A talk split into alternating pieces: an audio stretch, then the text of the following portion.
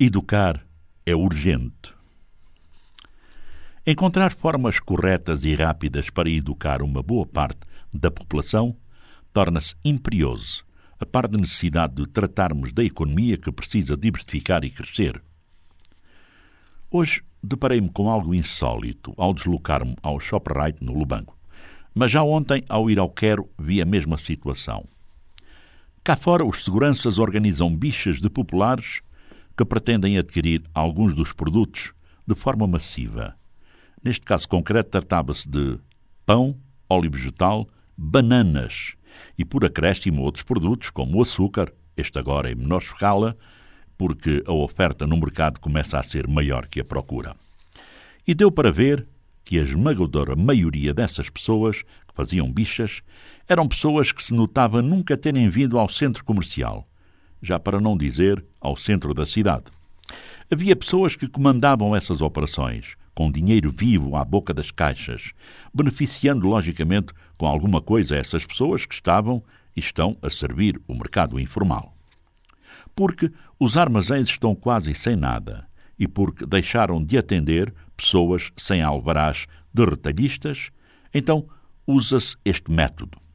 As grandes superfícies, como o ShopRite e o Quer, passa publicidade, até já se adaptaram e estão a lidar com o fenómeno perfeitamente calmos e à vontade, com métodos expeditos para facilitar a aquisição dos produtos pelos populares.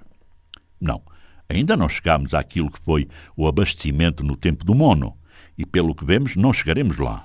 Mas, infelizmente, esta situação causa desestabilização dos mercados e fornece à economia informal formas de sobrevivência, até porque, em face da crise, a economia informal ainda vai suprindo a falta que ainda se faz sentir de mais grandes superfícies, e não só, como as pequenas lojas retalhistas nos bairros periféricos das áreas urbanas, etc. etc.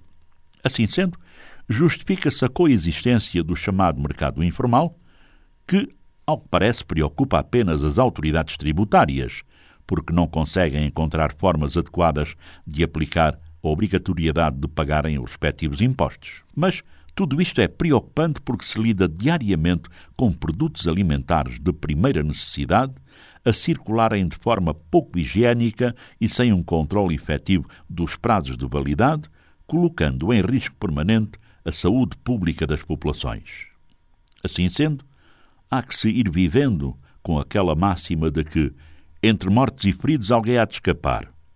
Enquanto isso, temos depois outros problemas a montante e a jusante que são preocupantes.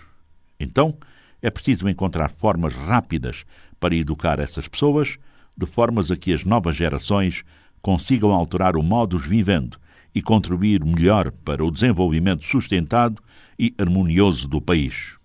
Enquanto isso, salve-se quem puder.